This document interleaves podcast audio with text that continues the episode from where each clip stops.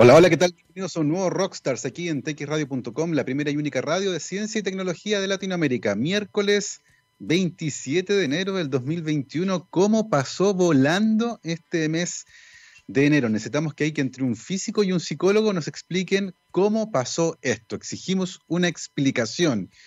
Casi pasó ya el primer mes del año. Desde meteorología están eh, generando una alerta porque se aproxima un sistema frontal eh, que es bastante curioso para el mes de enero. ¿En qué sentido es curioso? En el sentido de que es muy masivo y probablemente va a traer gran cantidad de precipitaciones, particularmente en la zona cordillerana de la región del Maule y con una isoterma cero altísima, porque evidentemente estamos en verano, entre los 3.000 y 3.500 metros. Eso quiere decir que va a caer agua, agua líquida, desde una altura bastante alta y por lo tanto el riesgo de aluviones, por ejemplo, y movimientos de tierra em, se hace patente eh, en este momento. Así que hay que estar atentos a las condiciones meteorológicas. Evidentemente, eh, la atmósfera es un sistema bastante caótico y por lo tanto hacer predicciones con respecto a cómo se va a comportar con mucho tiempo es algo complejo y sigue siendo hasta el día de hoy un desafío. Sin embargo, según leía en Twitter de mm, las manos de un meteorólogo, los modelos matemáticos están confluyendo todos hacia ese escenario. Así que atentos a lo que va a ocurrir particularmente en la zona cordillerana de la región del Maule, pero eh, aproximadamente desde la quinta región hacia el sur, con este sistema frontal que viernes, sábado y domingo va a traer bastante, bastante lluvia. En Santiago es probable que incluso caigan algo así como unos 10 milímetros en total. Así que por supuesto, hay que estar atentos a aquello. Hace una hora atrás, el Ministerio de Salud entregó su balance diario con respecto al estatus de la pandemia por coronavirus en nuestro país. 3.371 casos nuevos confirmados por PCR. De esos, 849 son asintomáticos, usualmente detectados en la búsqueda activa de casos. Eh, aproximadamente un tercio, un poquito menos de los casos diarios, una tónica que se ha ido dando en el último tiempo. Y también se informa el lamentable fallecimiento de otras 17 personas producto de esta enfermedad. En las cifras que maneja el Ministerio de Salud, 18.040 víctimas fatales. Sin embargo, si uno agrega los datos del DAIS, que incluyen también los casos probables, esa cifra se empina a esta altura, creo ya, por sobre los 23.000. 1.328 eh, personas hospitalizadas y de esas, 1.136 conectadas a ventilación mecánica. Ojo con eso, 91 pacientes se encuentran en condición crítica a mantenerse alertas. Tenemos varias comunas que son destinos turísticos cerradas actualmente, algunas en cuarentena, como la comuna de Pucón, otras en eh, paso 2, es decir, los fines de semana cerrados, como ocurrió, por ejemplo, en la cuarta región con La Serena y Coquimbo. Así que atentos a no descuidarse el uso de mascarillas y evitar la concentración de personas en espacios cerrados por mucho tiempo parecen fundamentales. Así que ojo con esa reunión familiar yo sé que hay muchas ganas de juntarse, pero prefieran hacer varias reuniones pequeñas que duren poco y al aire libre. Aprovechen que todavía estamos en verano, es posible hacerlo eh, en una plaza, en un jardín, en un patio, eh, con poca gente, con distancia, al aire libre y por poco tiempo. Esos son escenarios mucho más seguros que encerrarse a almorzar, que sé yo, el aperitivo y después la once en el living con 15 personas durante todo el día no lo hagan. ¿ya? Es importante hacer una autogestión del riesgo que nos permita generar los escenarios lo más seguros posibles para nosotros y por supuesto para nuestras familias y para todos con quienes nosotros después convivimos en la semana. Además, hace muy poquito rato atrás, hace cosa de unos 15, 20 minutos atrás, el Instituto de Salud Pública anunció que en decisión unánime el panel de expertos convocados de acuerdo a lo que dicta el artículo 99 del Código Sanitario con respecto a la autorización de uso de emergencia de algunos medicamentos en Chile, y considerando que estamos en una pandemia, con los antecedentes científicos en la mesa, en este caso el ensayo publicado en The Lancet para la, para la vacuna de Oxford AstraZeneca, y en votación unánime se decidió autorizar su uso de emergencia. Dos millones de vacunas, dos millones de dosis de vacunas vienen en camino, así que muy buenas noticias también. Tenemos hasta este momento tres vacunas aprobadas para uso en nuestro país eh, BioNTech, Modern, eh, ah, BioNTech Pfizer, perdón por la confusión. a esta altura tengo una ensalada de laboratorios farmacéuticos en mi cabeza. BioNTech Pfizer, la vacuna de ARN mensajero autorizada el miércoles 16 de diciembre por el ISP en una reunión similar. La vacuna de virus inactivo de mm, Sinovac, que también va a llegar a nuestro país. Y hoy la vacuna de Oxford AstraZeneca, una vacuna de adenovirus. Tenemos tres tecnologías distintas y para todos los que estén viendo el programa el día de hoy en video, les tengo material de apoyo. Vamos a hablar sobre estas vacunas con material de apoyo. Acá tengo un virus inactivo, acá tengo el coronavirus real con su genoma encima, acá tengo la vacuna de BioNTech Pfizer y acá tengo la de Oxford AstraZeneca. Así que tenemos todas las vacunas. El mundo del profesor Rosa se toma en la editorial de Rockstar del día de hoy porque vamos a estar de vacunas. Como les decía, vamos a estar conversando sobre vacunas Vamos a explicar cómo funcionan, cómo se comparan con la infección, cuál es la tecnología detrás de cada una de estas vacunas y de un hashtag que está al día de hoy en el número uno en Twitter en Chile. Yo no me vacuno. Vamos a estar conversando sobre algunas de las razones que las personas expresan y que decir también que parte importante de los tweets asociados a ese hashtag son de personas que están explicando por, qué sí hay que vacunarse. Así que es interesante esa eh, mezcla que se está dando en ese hashtag que es yo no me vacuno el día de hoy y a esta hora tendencia número uno en nuestro país. Y así, a esta velocidad, comenzamos nuestra editorial del día de hoy en Rockstars, vacunas. Vacunas será el tema central de la conversación del día de hoy. Sé que hemos estado hablando en otras editoriales sobre este tema, pero el día de hoy ciertamente, y con la aprobación de uso de emergencia de la vacuna de Oxford AstraZeneca, resulta fundamental hablar de la tecnología detrás de estas vacunas y hacerse cargo de algunas de las dudas que las personas puedan tener. Así pues, sin más, querido Gabriel, comenzamos y con mucha energía Vamos a la música. Estos son los chascones de ACDC. You Shook Me All Night Long. Vamos y volvemos. 12 con 3 estamos de vuelta aquí en rockstarsdetxradio.com. Miren lo que tengo aquí. Churun, chun, chun. Esto es un coronavirus. Lo hice yo acá en mi casa con una pelota de ping pong que por esas cosas de la vida está hecha en China, made in China, una de esas coincidencias de la vida. Eh, pero así se ve el coronavirus. Es una esfera de grasa, esa sería la grasa, la parte blanca, que tiene unos 100 nanómetros de diámetro y tiene estas proteínas rojas que sobresalen, que son las famosas proteínas Spike. Eh, y como están por fuera y son súper eh, conspicuas, abundantes y visibles, es lo que el sistema inmune reconoce y dice, oye, dice, oye esta proteína no es, esto es un virus y monta una respuesta de defensa inmune. Cuando ustedes se infectan con este virus, lo respiran, por ejemplo, están cerca de alguien conversando, en un espacio poco ventilado, esa persona les dice, no, si yo me siento bien, no hay problema, se queman la mascarilla. Eh, y claro, yo les dije eh, en otros días, ¿cierto? El 60% de los contagios son provocados por personas sin síntomas. Esa que les dice, no te preocupes, me siento bien. Y mientras hablan, mientras hablan, mientras respiran, ustedes botan vapor de agua. Eh, en invierno es muy visible, uno va por la calle y se ve, ¿cierto? En verano también pasa, lo que pasa es que no lo vemos. Y ese vapor de agua en gotitas minúsculas que forman aerosoles contienen también al virus y el virus, eventualmente, si están cerca durante tiempo con esa persona, va a entrar en una cantidad suficiente para generar una infección, no es un virus. En el caso del SARS, quiero recordar que se había calculado algo así como 120, que tampoco es mucho, así que ojo con eso.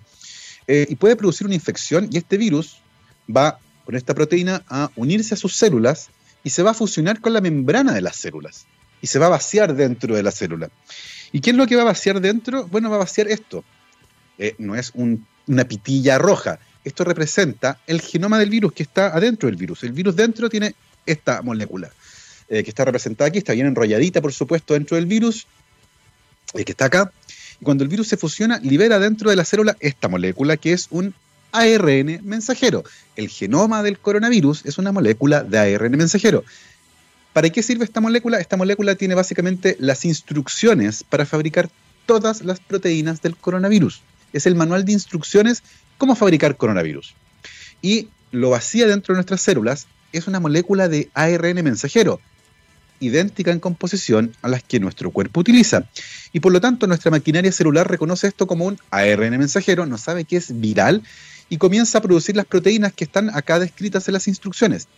Y produce las proteínas virales, miles de ellas, y por lo tanto nuestras células terminan ensamblando miles de partículas virales nuevas que terminan por destruir esa célula y estos miles de virus nuevos son liberados y siguen el proceso de infección y cada vez que lo hacen liberan dentro de nuestras células el ARN mensajero del virus que produce las proteínas del virus, hay más partículas virales y así el proceso de infección sigue.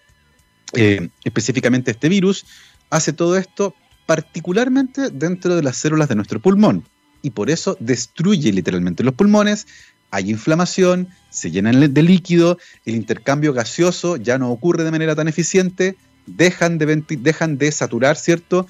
Ya no llega oxígeno suficiente al cerebro, al corazón, a los riñones, a los a ninguna parte. Por eso se produce una falla multisistémica y las personas mueren.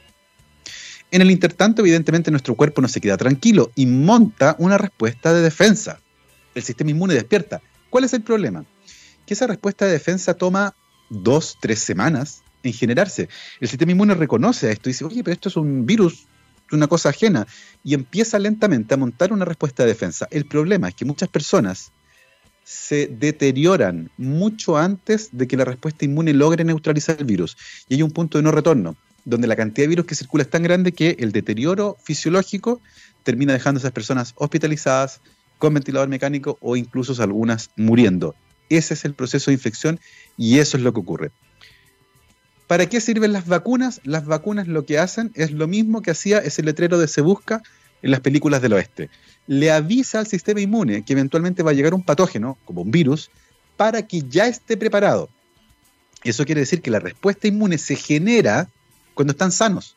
Entonces tienen dos semanas tranquilos ahí para que el sistema inmune produzca anticuerpos y linfocitos B que recuerdan después al patógeno y cuando llega el patógeno de verdad, el virus dice, oye, pero este yo ya tengo una respuesta de defensa preparada, no la tengo que hacer de cero. Es como esos programas de cocina, sacan lista la respuesta de defensa detrás de un mesón y ahí le dan al virus. Entonces el virus puede que los infecte, pero no los va a matar o los va a matar con una frecuencia muchísimo más baja y tampoco los va a enfermar. Datos tenemos no solo de los ensayos clínicos. Yo ayer les contaba de estudio de campo que tenemos en Israel. 500.000 vacunados, 420.000 vacunados, 60 casos de coronavirus. Uno cada 6.800 es impresionante la efectividad de la vacuna. Impresionante. Es un estudio de campo, no es parte de un ensayo clínico, es la campaña de vacunación que están haciendo en Israel. Han vacunado 4 millones de personas y al menos los datos del Ministerio de Salud que ya fueron liberados señalan que en una muestra de 420.000 personas que recibieron las dos dosis de vacuna una semana después de la segunda dosis se han producido en total 60 contagios. Impresionante. O sea, funciona. Para eso son las vacunas.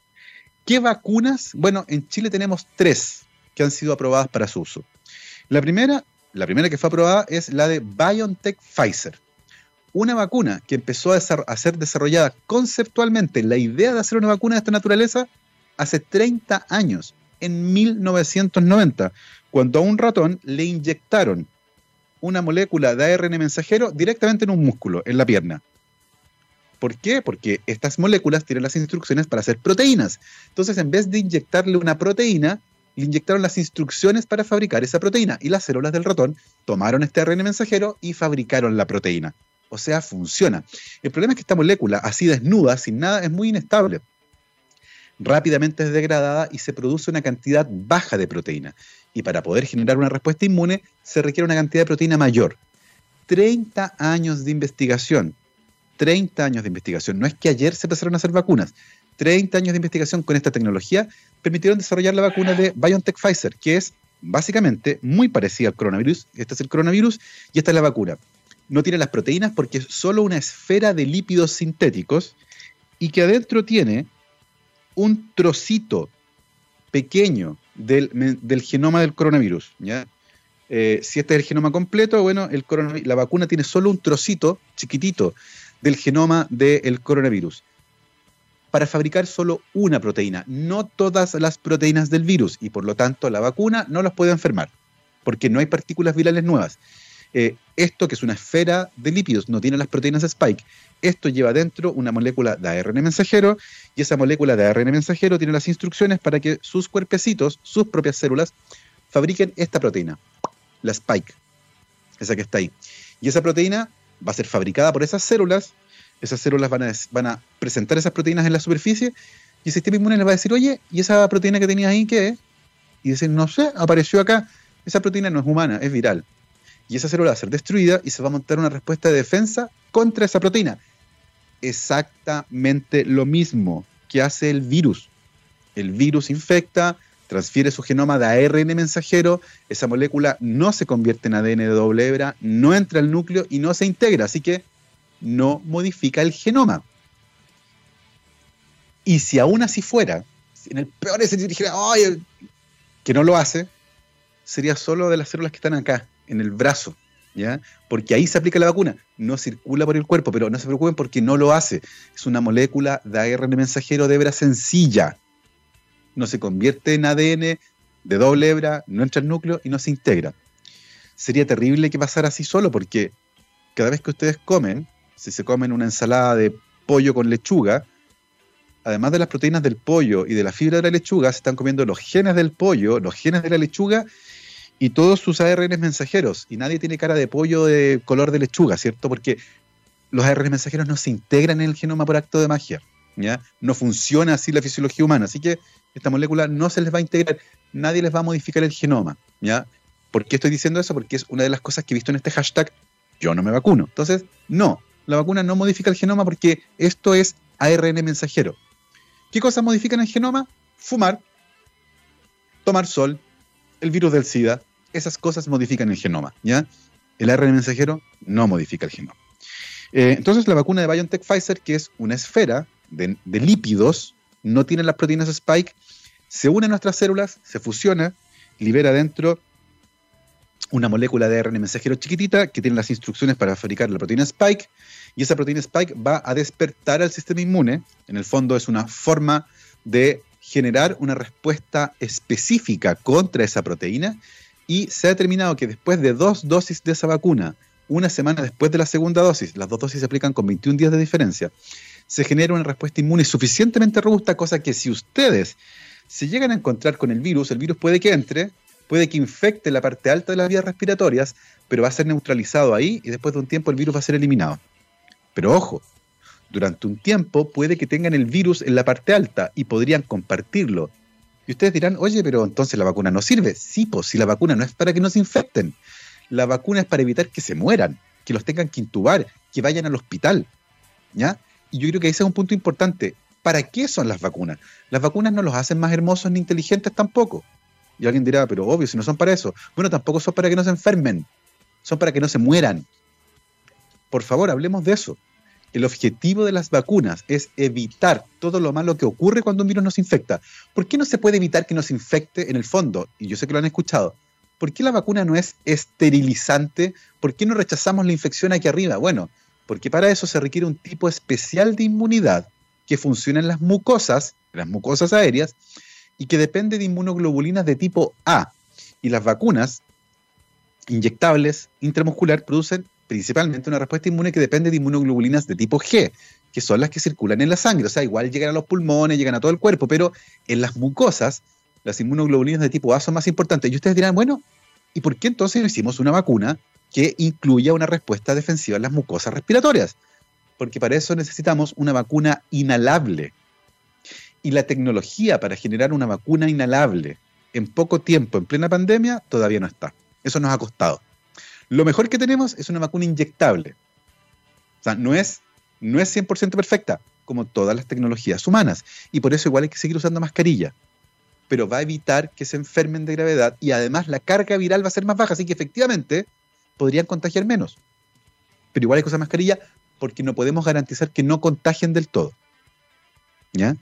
Eh, así que así funciona la primera vacuna aprobada en Chile el miércoles 16 de diciembre en una reunión pública que se realizó en el ISP con un panel de expertos externos, eh, haciendo uso del artículo 99 del Código Sanitario chileno, porque, ojo, usualmente cuando un medicamento nuevo va a ser utilizado en Chile, lo que corresponde es que el fabricante presenta los antecedentes y solicita el registro sanitario.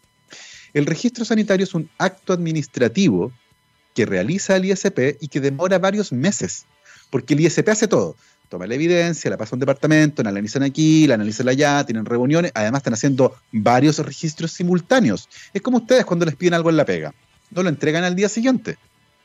Se demoran porque están haciendo varias cosas en paralelo y hay un, hay un, hay un proceso y no depende solo de ustedes, depende del compañero también que está haciendo otras cosas. Bueno, así es el registro sanitario. Pero en casos de pandemia no podemos darnos el lujo de hacer eso. Si hay una emergencia en la empresa, no pueden seguir el conducto regular. Hay que hacerlo de emergencia. El ISP tiene un mecanismo amparado en el Código Sanitario, artículo 99, que permite reunir un panel de expertos externo. No hay gente que trabaje en el ISP, pero hay gente que sabe mucho sobre sistema inmune, sobre vacunas, sobre seguridad, sobre biología molecular, sobre todos los aspectos importantes. Bueno, el ISP los convoca y estas personas leen la evidencia, en este caso, en el caso de la vacuna de BioNTech Pfizer, eh, el artículo publicado, el ensayo de fase 3 con 40.000 personas, 20.000 recibieron la vacuna, 20.000 el placebo y dicen, mira, los antecedentes presentados son robustos, de buena calidad y sugieren que la vacuna es segura y efectiva. En ese caso hubo unanimidad y se decidió aprobar la vacuna. Eso ocurrió el 16 de diciembre el registro sanitario sigue su camino. Esto no reemplaza al registro sanitario, pero va a tomar más tiempo y el ICP lo va a hacer por su cuenta y nos va a decir en varios meses más, sí, aquí está el registro sanitario. Por ahora es el uso de emergencia. Esa fue la primera vacuna que llegó a Chile, se autorizó para mayores de 16 años porque desde ese rango de edad fueron incluidas personas en el ensayo clínico. Se está haciendo el ensayo ahora con pacientes, con voluntarios entre los 12 y los 16 años. O sea, es probable que en algunos meses más lleguen antecedentes nuevos y digamos, ISP, ¿sabe qué? Apareció esto ahora nuevo y la vacuna mostró ser segura y efectiva también en ese rango etario. El ISP, ¿qué va a hacer? Va a decir, ok, va a convocar al panel de expertos, y decir, mira, esta es la evidencia. Y si la evidencia es buena, el panel de expertos va a decir, ok, corremos el rango de edad, ahora va a ser a partir de los 12 años. Eso todavía no ocurre, pero podría ocurrir a futuro porque el ensayo clínico se está haciendo. Esto es dinámico, está cambiando. La inmunidad dura solo 54 días, solo 100 días. Nadie puede decir cuánto dura la inmunidad, porque nadie tiene una máquina del tiempo. No sabemos cuánto dura, sabemos el desde. Las primeras personas que recibieron la vacuna de BioNTech Pfizer la recibieron en mayo, y hasta ahora están bien. Mayo, junio, julio, agosto, septiembre, octubre, noviembre, diciembre, o sea, al menos ocho meses. Al ese es el desde. Pero no sabemos cuánto dura porque para eso necesitamos que pase más tiempo o tener una máquina del tiempo. No tenemos máquina del tiempo, no ha pasado tiempo, así que cuando escuchen que la inmunidad dura, no, no, no, no, no, no, no, no, no, no. La inmunidad no dura esto, no lo sabemos. Dura al menos, dura desde, sabemos que al menos, pero no sabemos cuánto dura. Porque no ha pasado tiempo suficiente, ¿ya? Para hacernos cargo de otra de las preguntas que vi pasar en este hashtag. Eso es lo que tenemos con respecto a la vacuna de BioNTech Pfizer, que es la que está aquí. Vamos a ir a otra pausa musical y a la vuelta vamos a hablar de otras dos vacunas. De esta que tengo aquí, una vacuna de virus inactivo, el mismo virus, pero muerto, no puede producir enfermedad. Y esta otra vacuna que es otro virus distinto, un adenovirus modificado genéticamente que actúa como una suerte de caballo de Troya, porque escondido lleva también las instrucciones para fabricar esa proteína, la spike del coronavirus. Esta es la de Sinovac y esta es la de Oxford AstraZeneca, aprobada el día de hoy por el ISP. Esta hace unos poquitos días atrás, así que a la vuelta de esta pausa musical vamos a seguir conversando sobre vacunas. Yo voy a ir a Twitter a ver si hay alguna pregunta que podemos incorporar en esta editorial. Recuerden que el día de hoy tenemos editorial aquí en rockstarsdetxradio.com y estamos hablando de vacunas, del hashtag yo no me vacuno y de las principales dudas que acompañan ese hashtag, de personas que, ojo, no son antivacunas, son lo que conocemos en esa área como reticentes, tienen dudas, tienen miedo, nadie les ha explicado. Y qué mejor que la radio de la ciencia y el rock para explicar justamente esas dudas. Vamos a ir a una segunda pausa musical, mi querido Gabriel. Nos vamos ahora con una banda nueva, eh, gente talentosa y que está empezando su camino en el mundo de la música. Les deseamos todo el éxito del mundo. Led Zeppelin, Good Times, Bad Times. Vamos y volvemos. 12 con 33, estamos de vuelta aquí en rockstarsdetxradio.com, miércoles 27 de enero del 2021. Estamos haciendo editorial el día de hoy en compañía, como siempre, de la Universidad de Aysén. Docencia, investigación y vinculación con el medio desde el sur austral de Chile. Para más información visiten su página web www.uaisen.cl y además cada semana estaremos conversando con investigadoras e investigadores de esa universidad para que nos cuenten sus historias de vida y de investigación desde el sur austral del país. Ya lo saben, uaisen.cl. Estamos de vuelta aquí en nuestra editorial del día de hoy, tomando las preguntas que nos están llegando en Twitter, preguntas como las que hace Víctor Cuellar con respecto a información sobre la vacuna Sinovac. Vamos a conversar justamente sobre esa vacuna ahora mismo, la que hace César también, los estudios que se hacen en Chile eh, vinculados con las alpacas y eventualmente la tecnología de vacunas inhalables. También la pregunta que nos hace Violeta ahí, si todas las vacunas que se están desarrollando, ¿cuál creo yo que es la mejor? Vamos a hablar de eso, ¿se pueden comparar entre ellas? ¿Es como comparar eh, churrascos de distintos restaurantes o, o es un poco más complicado? Vamos a estar conversando de todas esas cosas el día de hoy y a esta hora le toca el turno a esta vacuna. la vacuna de Sinovac. Fíjense ustedes que las primeras vacunas desarrolladas en la historia eh, se hicieron justamente a partir de virus. La primera vacuna de la historia en 1796, a partir de un virus distinto al que causaba la enfermedad que queríamos evitar, que era la viruela, y para eso se utilizó un virus que era parecido, que era el que causaba la viruela de las vacas. A esa altura nadie tenía idea de lo que era un, virus. Cuando Edward Jenner eh, genera la primera vacuna en 1796, lo hizo a partir de una observación. La gente que se contagiaba la enfermedad de las vacas, que era leve, no le daba la viruela humana que era grave. Entonces, la viruela de las vacas era más suave que la viruela humana, la viruela humana era terrible y lo que Jenner encontró era que la gente contagiada de viruela de las vacas no le daba viruela humana. Y dijo, bueno, entre las dos enfermedades, mejor contagiarse de la de las vacas. Así que intencionalmente comenzó a contagiar a la gente con la enfermedad de las vacas. Y con eso los protegía de la viruela humana.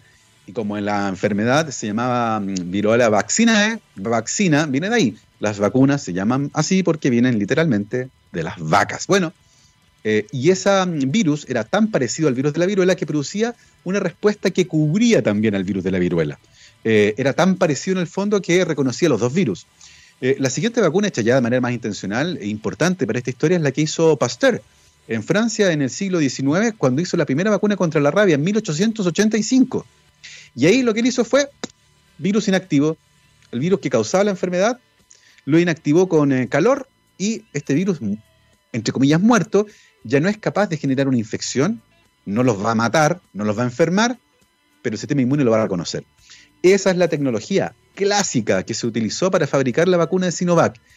El virus es el mismo coronavirus. De hecho, el de la vacuna fue tomado de un pulmón de un paciente en China, de una muestra de un paciente, y este virus creció muy bien en el laboratorio en células que se llaman Vero E6.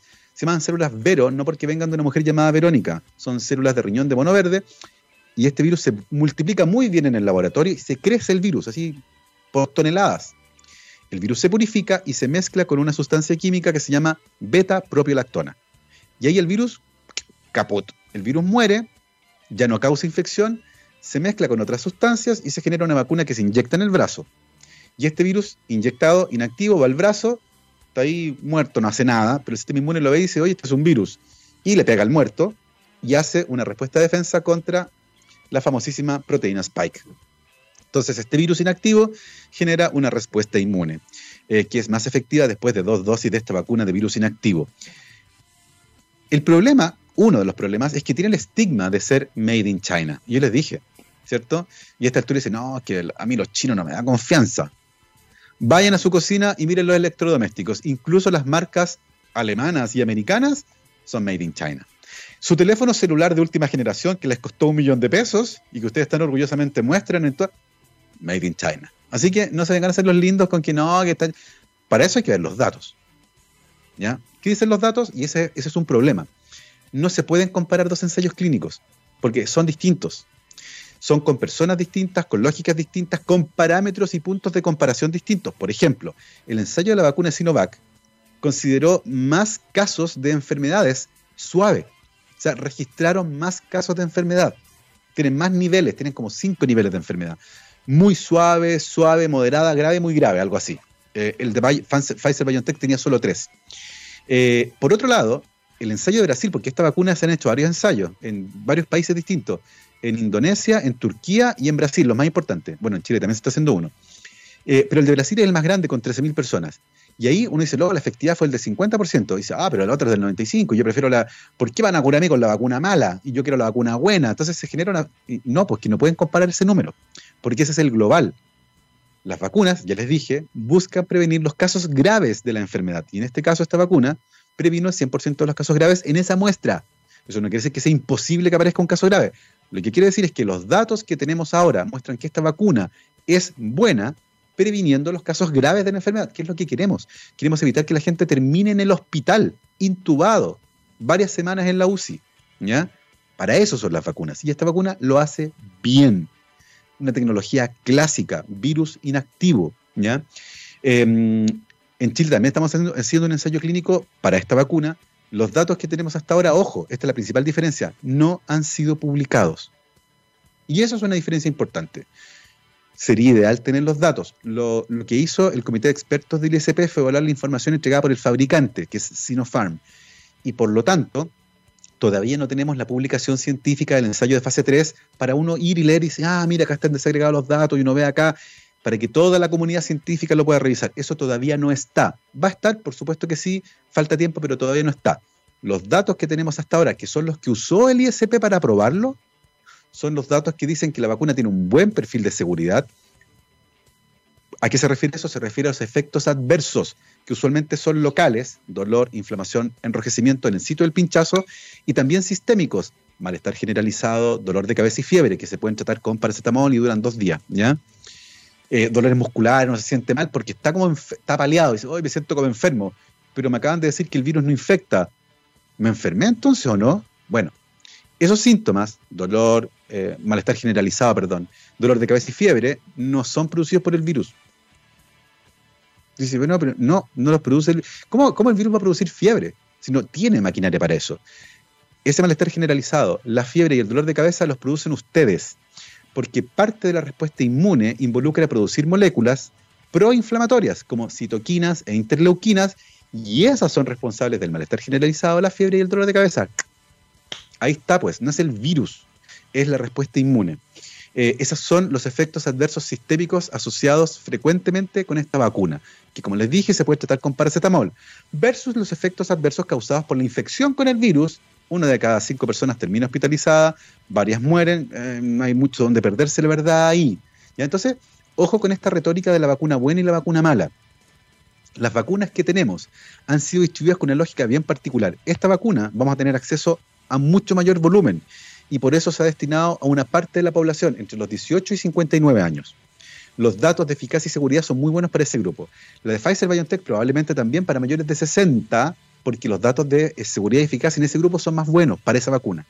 Eh, la de Oxford AstraZeneca no alcanza a leer cuál va a ser el rango, imagino que también va a ser bastante amplia porque van a llegar hasta 2 millones de dosis de vacuna. Entonces, parte importante de la población también va a poder acceder a esa vacuna. Lo importante es que confiemos en nuestro sistema de vigilancia, todo se vigila, el ISP se encarga de hacerlo. Chile tiene un historial muy bueno para eso.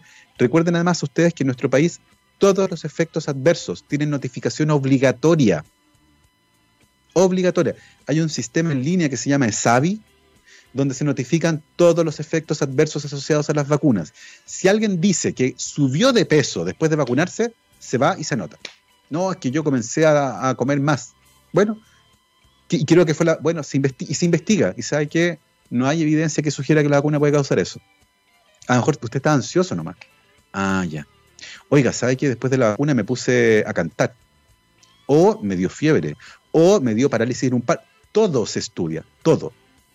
Y se compara con lo que ocurre en el resto del mundo, se mira la frecuencia de ocurrencia en la población general y se ve si la frecuencia de ese efecto es mayor entre quienes recibieron la vacuna. Y si, si eventualmente es así y es un efecto grave, uno podría llegar incluso a suspender la vacunación. Hasta el momento en el mundo se han aplicado más de 70 millones de dosis de vacuna. Eso quiere decir que incluso, de todas las vacunas de las que yo he conversado, eso quiere decir que incluso efectos adversos de muy baja ocurrencia los vamos a poder detectar. Porque el volumen de personas vacunadas, imagínense, en un poco más de un mes desde que se autorizaron las primeras vacunas en el mundo, un mes y medio, 70 millones. Así que ojo con eso. No es que nadie estudie, no es que a nadie le importe lo que ocurre con las personas vacunadas hay un sistema de farmacovigilancia que además en el caso de las vacunas, de acuerdo a lo que declaró el ISP con su encargada de farmacovigilancia, que estaba en la reunión, se va a reforzar en el caso de estas vacunas. O sea, están más atentos que de costumbre para detectar cualquier cosa extraña que pueda ocurrir. ¿Ya? Ojo con eso. Existe un sistema que en el caso de nuestro país es líder en la región. Líder. La Organización Panamericana de la Salud siempre destaca a Chile en el número uno en campañas de vacunación, en cobertura, en información, en registro, en seguimiento, en notificación, en todo. Tenemos un historial impecable. Nuestros médicos infectólogos, los expertos en vacuna, todo el mundo, los epidemiólogos, una gran, gran tradición con profesionales de primera línea. Así que estén tranquilos por ese lado. Espero haber contestado algunas de las preguntas asociadas con esta vacuna, la vacuna de Sinovac una vacuna de virus inactivo, una tecnología clásica, como les digo, es el mismo virus que produce la enfermedad, pero que se encuentra, en este caso, inactivo con una molécula que se llama beta-propiolactona. La molécula no queda en la vacuna, ojo, la molécula se elimina después, hace su pega, rompe el virus y después se elimina. Y el virus inactivo es el que se inyecta en una preparación eh, en los brazos de las personas acá, ¿cierto? En el músculo deltoides para generar finalmente una respuesta inmune. Vamos a hacer una última pausa musical y después a la vuelta seguimos conversando sobre la última vacuna que nos queda, la autorizada el día de hoy, hace poquitito, poquitito rato atrás, la de Oxford AstraZeneca, tercera vacuna y una tercera tecnología distinta. La primera era eh, una vacuna de ARN mensajero en una esfera de lípidos sintéticos. La segunda era em, la vacuna de virus inactivo, la primera la de Pfizer BioNTech, la segunda la de Sinovac, ¿cierto? Virus inactivo. Y la tercera, un adenovirus modificado, la de Oxford AstraZeneca. Así que con esa vamos a volver y cerrar el día de hoy. Nos vamos a escuchar ahora a Van Halen. Esto se llama And the Cradle Will Rock. Voy y vuelvo. 12 con 49, estamos de vuelta aquí en rockstarsdetxradio.com el día de hoy con una editorial dedicada a las vacunas y con material de apoyo. Cáchense esa. Miren cómo estamos aquí con el virus y aquí con la vacuna de Oxford AstraZeneca, que son distintos. Ustedes dirán, oye, pero ¿por qué este es distinto? Bueno, porque es un virus distinto. Eh, este que es el que causa la enfermedad del SARS-CoV-2 es un coronavirus. Y este que está aquí es un adenovirus. Los adenovirus son súper típicos, generan también enfermedades tipo resfrío algunas veces y es justamente un adenovirus, el adenovirus humano 26, uno de los tantos adenovirus humanos que se han identificado, el que fue elegido por la empresa Oxford con AstraZeneca, perdón, por la Universidad de Oxford en conjunto con el laboratorio farmacéutico AstraZeneca para fabricar su vacuna. Eh, ¿Cómo funciona? Bueno, tomaron este famoso adenovirus que tiene su propio genoma, el que está acá, que es parecido al del coronavirus, pero le pusieron en medio, fíjense acá tengo el genoma del, adenovirus modificado. Se fijan que es blanco el genoma del adenovirus, pero al medio tiene algo rojo. Bueno, es algo rojo como el genoma del coronavirus, porque modificaron el genoma de este adenovirus y le agregaron las instrucciones para fabricar la proteína spike del coronavirus. Y además quitaron todos los genes que son importantes para que este adenovirus se replique. O sea, este adenovirus se inyecta en el brazo, llega a nuestras células, entra a las células libera el material genético que incluye un trocito para fabricar la proteína spike del coronavirus, que él no la trae, él trae otras proteínas, y esta proteína es la que finalmente genera la respuesta inmune. Así funciona em, la vacuna del laboratorio AstraZeneca en conjunto, desarrollado en conjunto con la Universidad de Oxford, un adenovirus modificado, una suerte de caballo de Troya que esconde dentro en su genoma modificado parte de la información necesaria para que nuestras propias células fabriquen la vacuna. Fíjense ustedes, la vacuna de BioNTech Pfizer y la vacuna de Oxford AstraZeneca se parecen en ese sentido porque el antígeno, la partícula que específicamente genera la respuesta inmune, en este caso la proteína Spike, lo hacemos nosotros, lo hacen nuestras propias células, las células del brazo. Estas vacunas no son intravenosas, no circulan por todo el cuerpo, la respuesta se produce acá, ¿ya? El brazo, en las células que están ahí, las células musculares, los fibrolastos, todas las células activas de acá, esas son las que reciben las vacunas, fabrican ahí la proteína spike o generan ahí la respuesta inmune local. Ahí se genera, ¿ya? Es una inyección que se aplica en el brazo. Eh, los estudios clínicos de fase 3 de esta vacuna ya fueron informados en la revista The Lancet hace un tiempo atrás. Eh, es un ensayo que permite también eh, generar confianza con respecto a la seguridad y la eficacia de esta vacuna. Em, esos tres ensayos clínicos, como les decía, el de Pfizer BioNTech, el de Oxford AstraZeneca, esos dos, perdón, no tres, ya están publicados. Estamos a la espera del de mm, eh, la vacuna de Sinovac, que todavía no ha publicado en una revista científica los datos, solo tenemos los datos que entregó el fabricante, que fueron los datos que fueron utilizados en la reunión del ISP de hace unos días atrás. Y el día de hoy, y estamos hablando de esta tercera vacuna, el día de hoy, es un ratito atrás, justo antes de empezar el programa, hace una hora atrás, el ISP anunció que el panel de expertos de manera unánime decidió autorizar el uso de emergencia en Chile, de nuevo artículo 99 del Código Sanitario, de esta vacuna, la vacuna de Oxford AstraZeneca, que también se hizo un ensayo clínico en nuestro país. Una parte de los datos, eh, no de los publicados, porque eso ya se publicaron hace un tiempo, pero en Chile también se recolectaron datos para esta vacuna.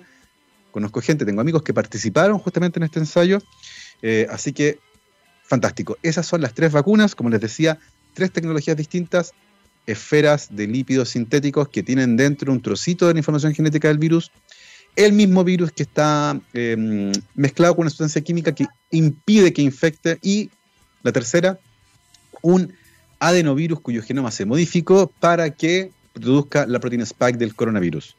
Ninguno de estos virus modifica el genoma y por supuesto ninguna vacuna, ninguna vacuna incluye un chip. ¿ya? Eh, una, porque a nadie le interesa lo que ustedes hagan. Dos, porque hay formas más fáciles de averiguarlo. Si no me creen, vayan a ads. No, ¿cómo se llama? Oh, se me fue. Tenía la página acá hace poquito. Pero en el fondo, si ustedes han usado Google alguna vez, Ad Setting, A-D-S-S, E-T-T-I-N-G-S.google.com, adsettings.com.google.com. En el fondo, el setting de los avisos.google.com. Vayan ahí y se van a sorprender. Nadie necesita meterles un chip en el cuerpo porque ustedes voluntariamente ya entregaron toda esa información. Los anuncios de Google saben si son hombre o mujer, si están casados o no, qué edad tienen.